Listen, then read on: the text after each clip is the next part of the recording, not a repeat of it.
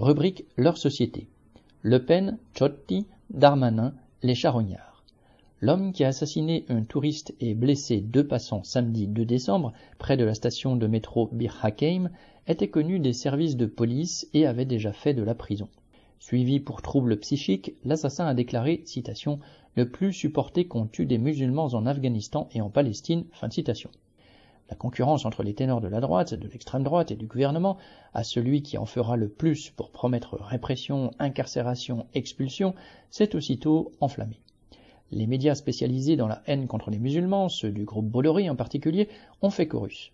L'utilisation de cet assassinat par le gouvernement, la droite et l'extrême droite pour affirmer que l'immigration serait la source de toute violence est aussi frauduleuse que d'habitude.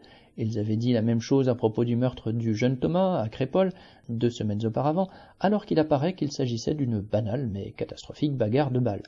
Et que dire le week-end des 2 et 3 décembre du meurtre d'un supporter de football, de celui d'un gamin de banlieue dans un affrontement entre cités, du gosse de 15 ans qui a assassiné ses parents, cette sinistre série, y compris le meurtre du touriste du pont Bir Hakeim, illustre certes la montée de la violence sociale, mais contredit ceux qui font toujours et encore des immigrés la source de tous les malheurs. Ces mêmes hommes politiques et ces mêmes médias soutiennent les bombardements de Gaza, comme ils ont applaudi lorsque les armées occidentales ont envahi l'Afghanistan, massacré l'Irak, détruit la Libye.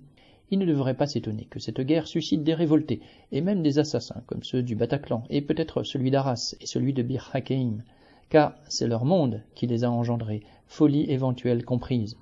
Les mêmes semblent s'opposer sur les mesures à prendre pour que l'État protège la population de ces violences et exige plus de moyens répressifs.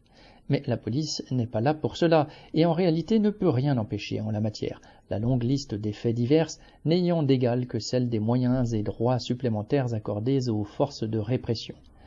La droite et l'extrême droite exigent l'incarcération des personnes dangereuses avant qu'elles ne passent à l'acte, des moyens légaux pour ce faire existent déjà, mais évidemment pas les moyens matériels, juges spécialisés, infirmiers, médecins, locaux, éducateurs, etc. Faute de quoi, et sans même se prononcer sur les moyens et la méthode en question, il ne reste que des promesses d'arbitraires policiers et d'internements administratifs. La concurrence des Darmanins, Ciotti et Le Pen pour transformer malheurs, meurtres et assassinats en dividendes électoraux pourrit un peu plus une atmosphère déjà irrespirable. Paul Gallois